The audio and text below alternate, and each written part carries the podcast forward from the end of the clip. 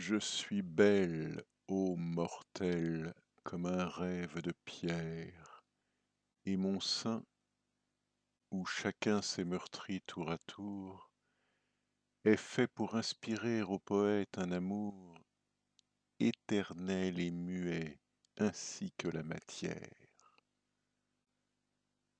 Je trône dans l'azur comme un sphinx incompris.